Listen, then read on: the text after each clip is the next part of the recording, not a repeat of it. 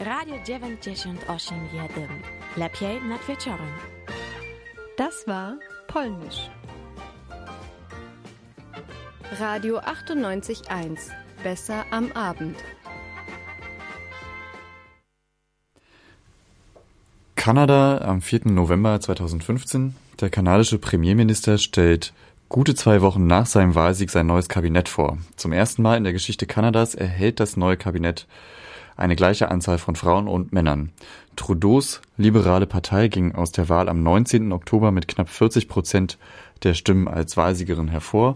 Und auf die Frage, warum er der Geschlechtergerechtigkeit in der Besetzung des Kabinetts eine so große Priorität gegeben habe, antwortete Trudeau, because it's 2015, weil es 2015 ist.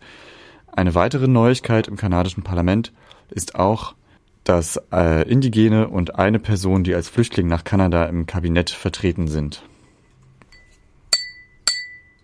Island im Oktober 1975. Ein landesweiter Streik der isländischen Frauen legte an einem Tag das ganze Land lahm.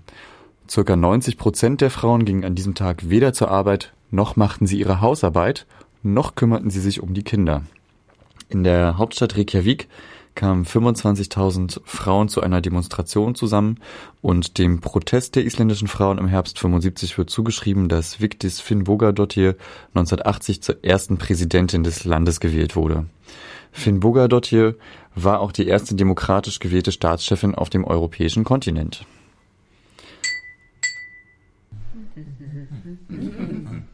Vera am Abend. Vera am Abend. Vera am Abend. Vera am Abend. Vera am Abend. Vera am Abend. Vera am Abend. Vera am Abend. Vera am Abend. Vera am Abend. Moin Moin und schönen guten Abend. Ihr hört Verquerradio, Erfolgsnachrichten aus dem globalen Widerstand war das Thema unserer letzten Sendung. Heute geht es bei uns um Erfolgsnachrichten aus dem globalen queeren Widerstand. Wo auf der Welt gibt und gab es Erfolge im Kampf für Homo- und Bisexuelle, Transgender, Frauen oder Intersexuelle.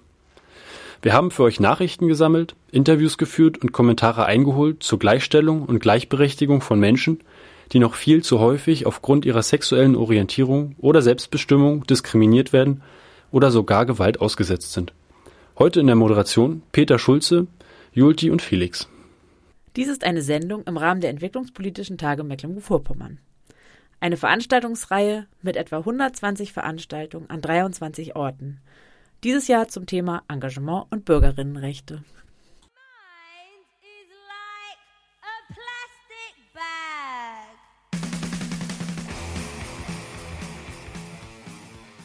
Das war Plastic Bag von X-Ray Specs. In der letzten Sendung ging es auch um Saatgutbanken. Heute sind Samenbanken im Gespräch bei unserer Fruchtbarkeitsbeauftragten. Hallo, hier ist Anna-Maria Reimer mit einer Presseschau. Heute soll es um das Thema der reproduktiven Autonomie gehen. Ein Thema, das sehr abstrakt klingt, jedoch das Leben und die Entscheidungen von Frauen in sehr persönlicher Weise berührt. Was bedeutet also reproduktive Autonomie? In einem Papier mit dem Titel Rights to Sexual and Reproductive Health, das Dr. Kamel Shalev im März 1998 auf der Internationalen Konferenz für reproduktive Gesundheit in Mumbai hielt, schreibt die Autorin Autonomie meint das Recht einer Frau, Entscheidungen bezüglich ihrer Fruchtbarkeit und Sexualität frei von Zwang und Gewalt auszuüben. Viel hängt von unserem Verständnis von Zwang und Gewalt ab. Zentral ist hier die Idee der Wahl. Weiter schreibt sie Autonomie, das bedeutet auch, dass eine Frau die gesundheitliche Versorgung hinsichtlich ihrer Fruchtbarkeit und Sexualität benötigt und das Recht hat, als Individuum für sich behandelt zu werden, als unabhängige Klientin des Gesundheitsdienstleisters und völlig in der Lage, Entscheidungen betreffend ihrer eigenen Gesundheit zu treffen. Zur reproduktiven Autonomie gehören also viele Aspekte. Nicht nur die Verhütung und Familienplanung, sondern auch Abtreibung und künstliche Befruchtung und auch das Einfrieren von Eizellen sind Aspekte bzw. Möglichkeiten für Frauen, ihre reproduktive Autonomie zu wahren. Vor allem das letztere Verfahren, das erst seit kurzer Zeit ins Bewusstsein einer breiten Öffentlichkeit gelangt ist, wird im Moment in der Gesellschaft und in Medien sehr kontrovers diskutiert. Früher gingen Frauen zu Tupperpartys, um die neuesten Modelle der einst angesagten Frischhalteboxen kennenzulernen. Heute treffen sie sich zu Egg-Freezing-Events, um bei einem Glas Sekt über die neuesten Möglichkeiten zu sprechen, ihre Eizellen einfrieren zu lassen. Mit diesem provokanten Aufmacher beginnt Kolja Ruzios Artikel Ein Kind von Apple in der Zeit. Diese nimmt das Angebot der beiden Internetgiganten Apple und Facebook zum Anlass, das Einfrieren von Eizellen, also die sogenannte Kryon-Konservierung, für eine spätere Schwangerschaft kontrovers zu diskutieren. Entwickelt wurde das Verfahren eigentlich für Frauen im gebärfähigen Alter, die sich einer Krebsbehandlung unterziehen müssen und dadurch die Möglichkeit erhalten sollten, nach ihrer Genesung gegebenenfalls noch Kinder bekommen zu können. Doch warum sollte man sich mit dem Thema eigentlich beschäftigen? Tatsächlich spielt das in den Medien so prominente Social Freezing, also das sozial begründete Einfrieren der eigenen Eizellen, bisher nur eine sehr untergeordnete Rolle. Vor allem in Deutschland. Laut dem Statistikportal Statista lag die Zahl der Fälle 2012 noch bei 22. Im Jahr 2013 waren es bereits 300 und im Jahr 2014 750 Fälle. Legt man das aber auf die Gesamtbevölkerung um, ist das immer noch sehr, sehr wenig, trotz des rapiden Anstiegs. Und das liegt nicht zuletzt an den enormen Kosten. Laut Spiegel, der sich auf das Münchner Kinderwunschzentrum bezieht, liegen die Kosten bei 2000 Euro pro Zyklus. In der Regel werden nämlich mehrere Zyklen benötigt. Dazu kommen noch Medikamente im Wert von 500 bis 1000 Euro, die Lagerung der Eizellen, die 250 Euro pro Jahr kostet, und die Kosten für eine IWF-Behandlung, also für eine In-vitro-Fertilisation, von mindestens 2000 Euro. Insgesamt ist es also sehr, sehr teuer. Laut Deutschem Ärzteblatt sind zwar 58 Prozent der Bundesbürger gegen Social Freezing, während nur 37 Prozent es für grundsätzlich richtig halten, doch sind die Männer mit 40 Prozent der Methode gegenüber aufgeschlossener als Frauen. Auch beim Alter gibt es deutliche Unterschiede. Von den 14 bis 19-jährigen Befragten spricht sich sogar eine Mehrheit von 53 Prozent für das Einfrieren von Eizellen aus sozialen Motiven aus. Explizit verboten ist die Kryon-Konservierung nur in wenigen Ländern wie zum Beispiel Italien. Jedoch bestehen in allen europäischen Staaten, dazu gehört auch Deutschland, umfassende Regelungen, zum Beispiel betreffend der Dokumentationspflicht. So steht das Einfrieren grundsätzlich unter ärztlichem Vorbehalt wird aber in Fruchtbarkeitskliniken und Zentren offeriert und auch aggressiv über Medien und Internet beworben.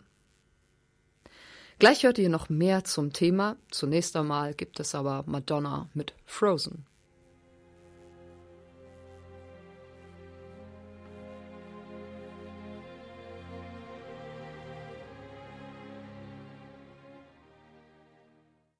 Was große Firmen und Unternehmen wie Apple oder Facebook dazu bewegt, das Einfrieren der Eizellen ihrer weiblichen Angestellten finanziell zu fördern, ist für Kolja Ruzio von der Zeit klar. Er schreibt, bisher steuerten Unternehmen nur die Produktion ihrer Waren, jetzt steuern sie auch die Reproduktion ihrer Angestellten. Zwar ist es fraglos wichtig und richtig bei einem solchen unmoralischen Angebot in Anführungsstrichen, das eindeutig im Interesse der Firma liegt, die ökonomischen Motive kritisch zu hinterfragen. Jedoch fehlt die Perspektive der Frauen. Ein anderer Zeitartikel befragt daher auch eine Frau, die ihre Eizellen hat einfrieren lassen und nunmehr auch ein Kind austrägt. Für sie war nicht nur ihre Karriere ausschlaggebend, sondern vielmehr, dass sie sich gerade von ihrem Partner getrennt hatte und nun durch das Einfrieren ihrer Eizellen die Möglichkeit erhalten hat, mit ihrem neuen Partner ein Kind zu bekommen. Ähnliche persönliche, private, ja sogar romantische Motive sieht übrigens auch Gillian Lockwood vom Guardian.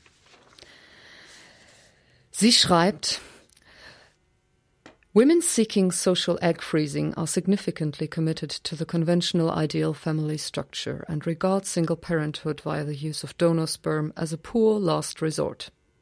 Also Frauen, die ähm, das Einfrieren ihrer Eizellen vornehmen lassen, sind in der Regel stark dem konventionellen, idealen Familienstrukturen verbunden und betrachten die äh, Elternschaft, also die Single-Elternschaft als ähm, einen letzten Ausweg, aber als einen, einen sehr schlechten Ausweg.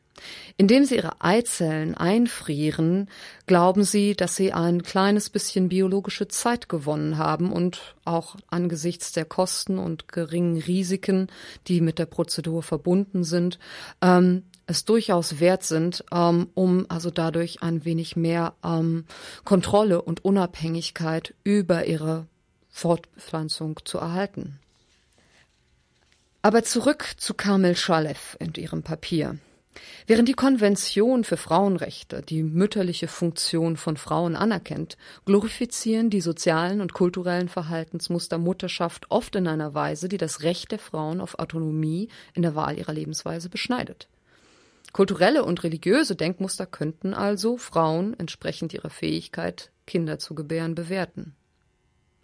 Barbara Franz schreibt in ihrem Buch Öffentlichkeitsrhetorik aus dem Jahr 2000, dass die medizinisch-technische Entwicklung die Einheit von Schwangerer und Fötus auflöst. Tatsächlich trifft diese Beobachtung zu, auch auf weitere Verfahren wie die In-vitro-Fertilisation, aber auch die umstrittene Leihmutterschaft. Die Philosophin Dr. Dora Papadopoulou betrachtet in ihrem Beitrag Social Freezing einige Bemerkungen, die verschiedenen Aspekte des Themas moralische, ökonomische, soziologische und rechtliche und schlägt vor, Wieso betrachten wir nicht das Ganze so, als ob die Firmen sogar der Moral dienen würden und wissenschaftliche Interessen verfolgen? Wäre es besser, wenn diese Bewegungen vom Staat ausgingen? Philosophisch betrachtet geht es um die reproduktive Autonomie. In diesem Zusammenhang wird sich erweisen, dass die Lehre der reproduktiven Autonomie für solche Streitfälle eine Lösung zu bieten vermag. Frauen besitzen sie, unabhängig davon, dass sie ihre Eizellen einfrieren lassen. Aus beruflichen Gründen oder weil der richtige Mann fehlt, um Kinder zu bekommen. Als Menschenwürde, obwohl sowohl Wissenschaft als auch Technik der Macht der Menschenwürde eine andere Bedeutung geben. Es ist ein Prinzip, die reproduktive Autonomie, das nicht nur das Verhältnis zwischen Stadt, Staat und Individuum, sondern auch das Verhältnis der Individuen untereinander reguliert. Zur Idee der reproduktiven Autonomie gehört auch die Fähigkeit der Frauen zu entscheiden, ob sie später Mutter werden wollen, worin ein hohes Risiko liegt, weil zum einen solche Prozeduren nicht immer erfolgreich sind und überdies keine einfache Methode darstellen, zum anderen die Frauen ab einem bestimmten Alter größere Probleme haben, Verantwortung für ihre Kinder zu übernehmen. Mit der Voraussetzung, die Frauen als vernünftige Wesen zu erkennen und dass sie sich informieren lassen, müssen wir zwei Prinzipien in Erwägung ziehen a. das Prinzip gleicher Bedeutsamkeit und b. das Prinzip besonderer Verantwortung, die bedeutet, dass die Frauen für ihr Leben Verantwortung tragen und das Recht haben, fundamentale Entscheidungen darüber zu treffen, ihr Leben so zu führen, wie sich sie sich selbst vorgestellt haben. Auf diese Weise sollen solche Themen nicht nur von einer bioethischen Perspektive aus, sondern auch als biopolitische Fragen betrachtet werden. Ja, und mit diesem Beitrag würde ich die heutige Presseschau zum Thema reproduktive Autonomie gern beschließen. Wie ihr seht, es ist ein spannendes, vielseitiges und kontroverses Thema und wir von Vera freuen uns natürlich, auch eure Meinung dazu zu hören. Also mailt uns doch einfach unter vera.981.de 98 als Zahl, 1 als Wort geschrieben. Wir würden uns freuen, von euch zu hören. Das war ein Beitrag von Anna-Maria Reimer. Ja, das Thema reproduktive Autonomie ist riesengroß. Anna hat einen Teil davon in ihrer Presseschau anschneiden können. Aber der Kampf um das Recht auf sexuelle Selbstbestimmung für alle Geschlechter wird in vielen Orten auf der Welt geführt. Zwei weitere Beispiele möchten wir euch kurz nennen. Es gibt ähm, zwei Dokumentarfilme. Der eine heißt Afya Yangu, It's My Right und der andere heißt Wessel. Afya Yangu zeigt Frauen in Kenia die ihre Stimme gegen patriarchale Gewohnheitsrechte, repressive Tabus und Gewalt erheben. Mit Aktionstheater in Gesundheitsstationen und durch politischen Protest versuchen Frauen, ihr Recht auf reproduktive Gesundheit durchzusetzen, machen anderen Frauen Mut und stoßen eine, eine wichtige Debatte an. Ähm, der Film Wessel dokumentiert die Arbeit der Organisation Women on Waves. Ähm, von, von einem Schiff aus, welches als Klinik fungiert, leistet die Organisation praktische Arbeit für ein Recht auf Abtreibung und Verhütung. ähm, in internationalen Gewässern vor Staaten mit restriktiven Abtreibungs- und Verhütungsgesetzgebung nimmt die Organisation Frauen an Bord, stellt empfängnisverhütende Mittel und gesundheitliche Unterstützung bei Schwangerschaftsabbrüchen zur Verfügung.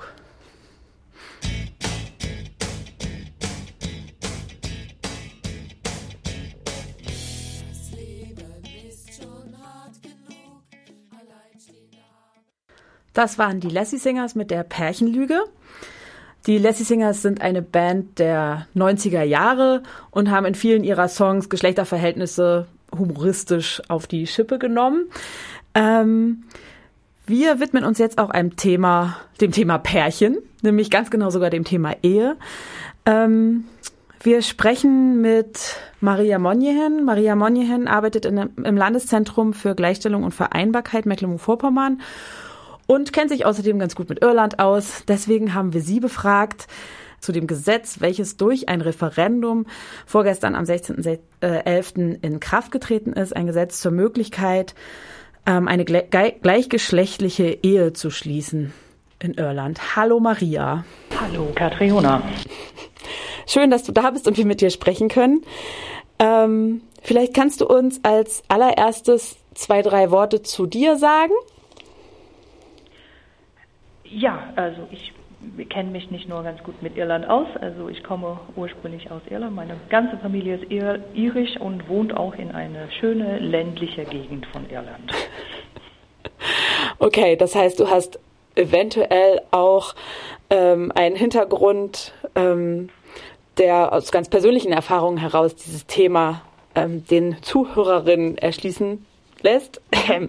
Also, ich will dich fragen zu dem Referendum. Vielleicht kannst du erstmal ein paar Sachen dazu sagen.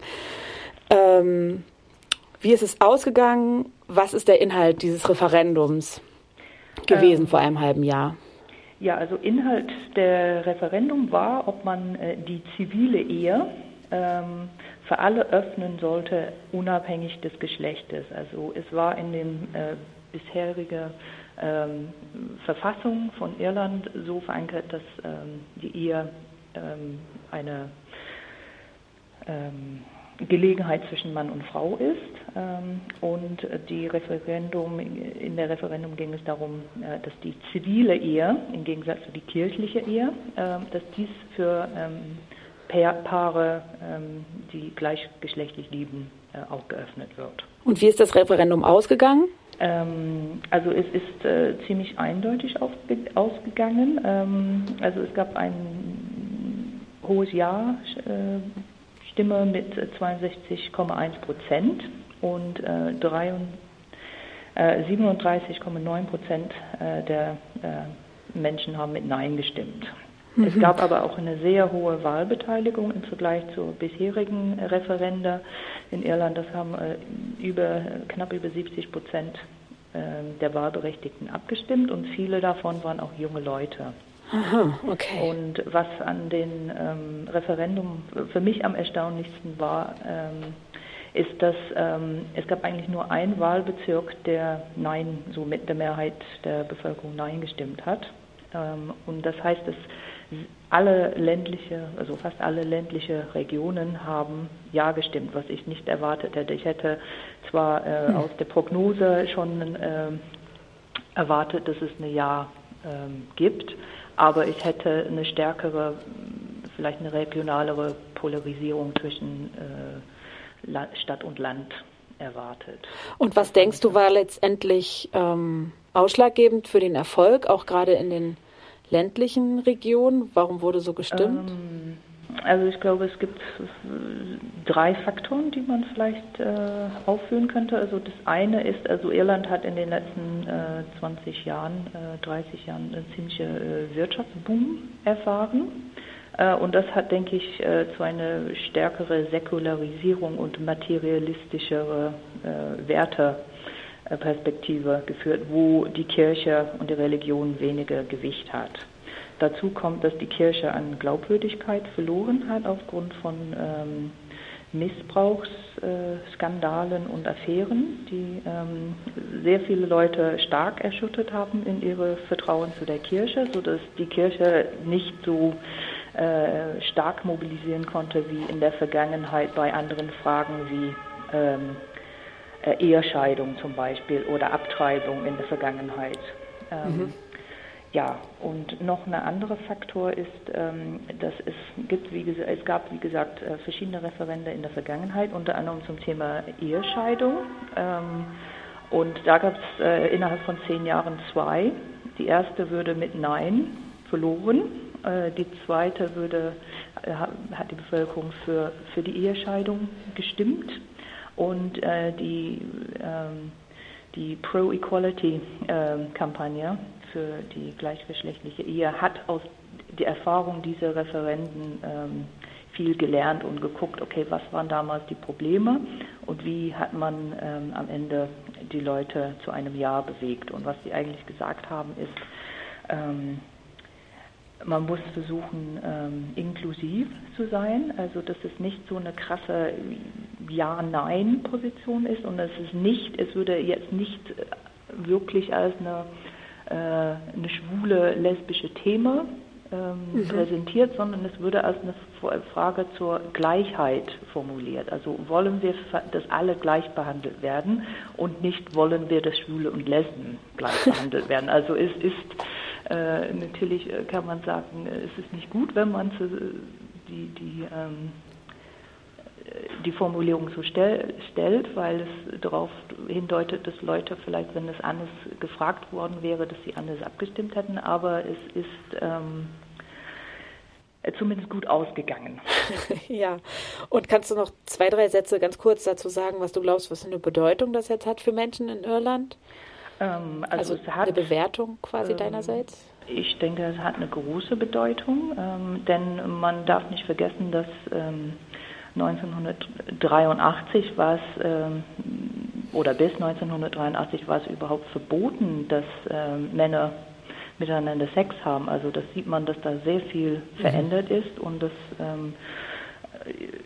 Irland äh, ja schon sehr viel moderner geworden ist. Ich glaube, das ist, ist einer von den Schritten ähm, auf dem Weg zu einer offenere, ähm, tolerantere Irland. Ähm, mhm. Es ist auch etwas, wo Irland mal äh, so als sozial liberal oder sozial fortschrittlich äh, gesehen wird und das ähm, trägt auch dazu bei, dass das Image von Irland besser ist und nicht nur als so rückständig katholisch und äh, äh, von äh, Konflikten äh, in Nordirland ähm, geprägt ist. Also ich glaube, es hat schon eine große Wirkung. Okay. Hoffen wir, dass die Wirkung vielleicht auch international ist. Vielen Dank ja. dir für das Gespräch. Ähm, das Interview führte Katriona Dannberg, genannt auch Julti.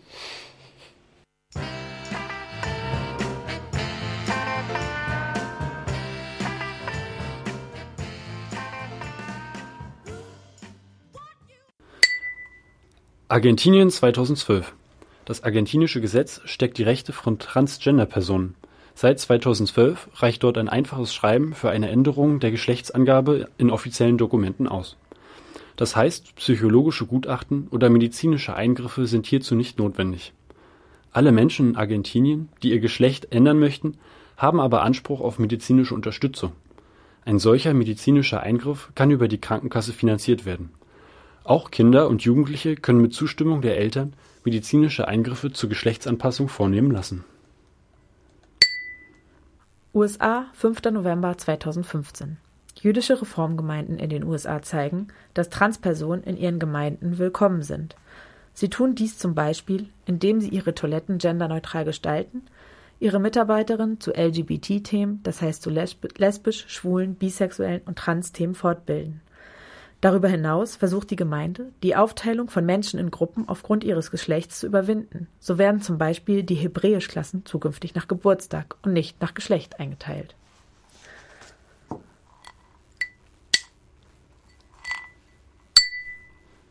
La Paz, Bolivien. Die anarcho-feministische Gruppe Mujeres Creando, was so viel heißt wie schaffende Frauen aus La Paz, nutzt das Medium Radio im Kampf gegen Sexismus, Männlichkeitswahn und Homophobie.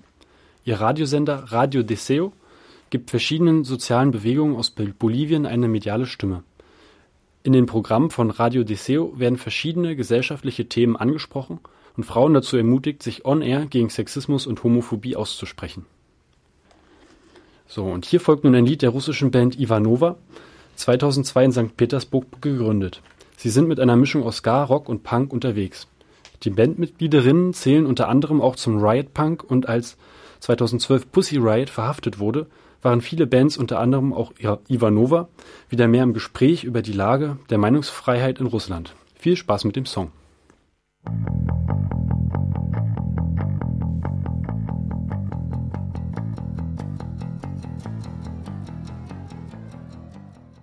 Und jetzt kommen wir aus der weiten Welt zurück ins beschauliche Greifswald.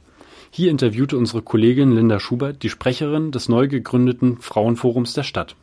Die Universitäts- und Hansestadt Greifswald setzt einen Frauenbeirat ein. Er trägt den Namen Frauenbeirat der Universitäts- und Hansestadt Greifswald. Der Beirat soll sich der Themen und Fragestellungen annehmen, die sich speziell für Frauen in allen Bereichen der Universitäts- und Hansestadt Greifswald ergeben er soll darüber hinaus die tatsächliche Gleichstellung von Frauen und Männern fördern. Der Frauenbeirat kann zur Durchführung seiner Aufgaben die Mithilfe der Stadtverwaltung in Anspruch nehmen. Grundsatz der Lesefassung Satzung des Frauenbeirates in Greifswald 15 Frauen und ihre Stellvertreterin.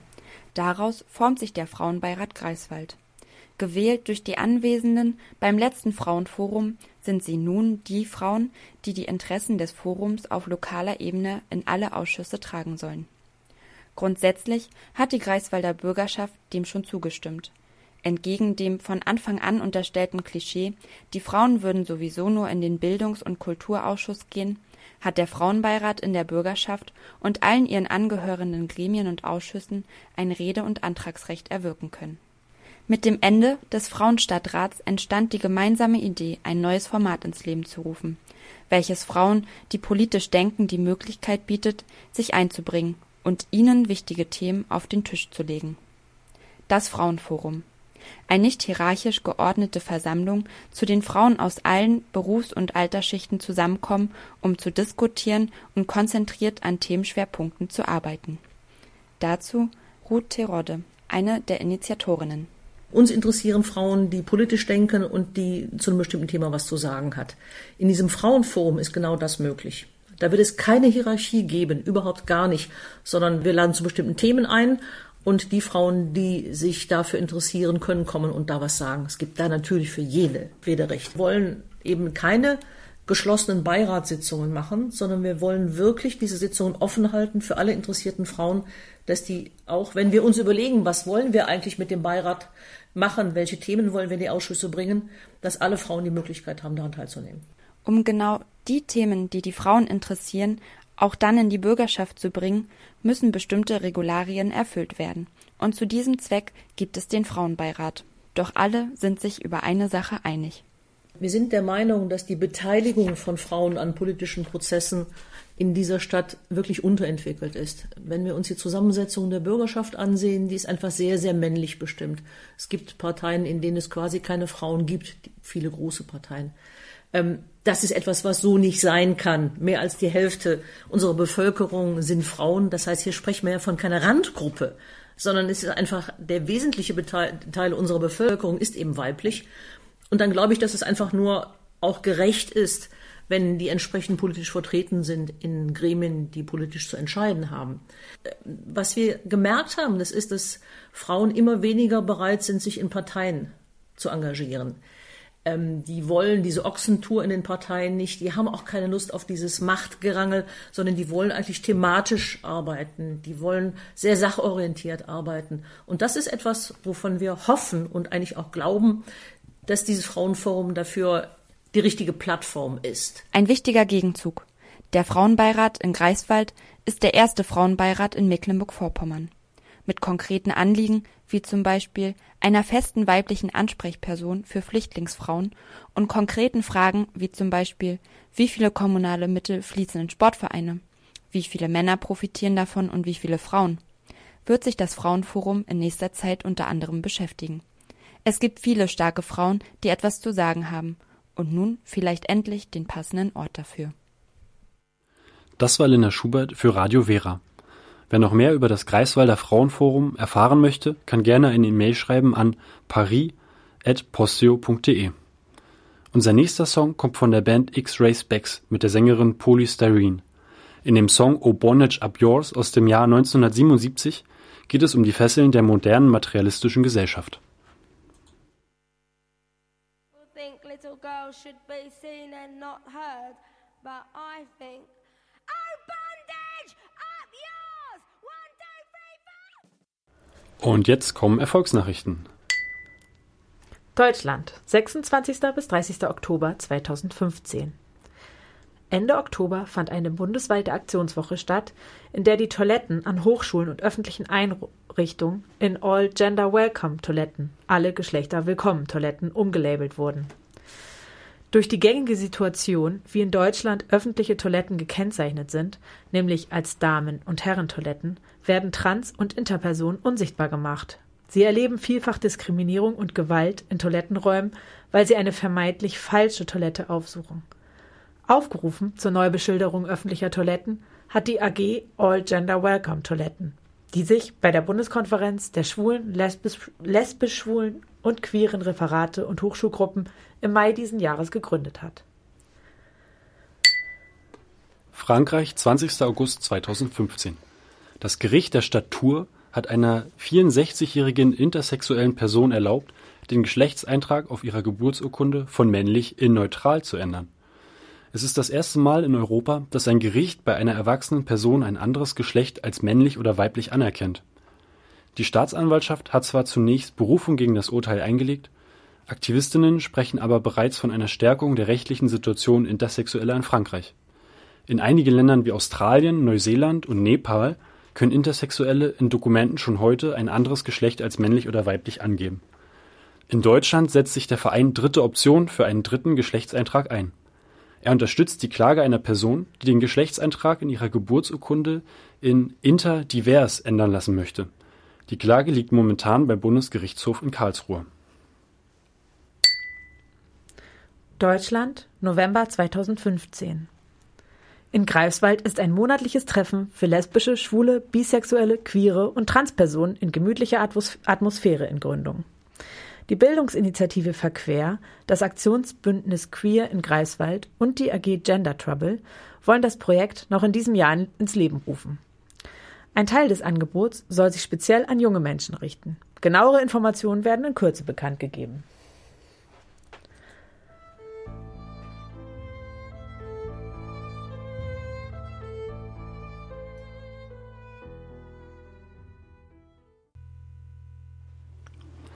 Das waren Anthony and the Johnsons mit Cripple and the Fish.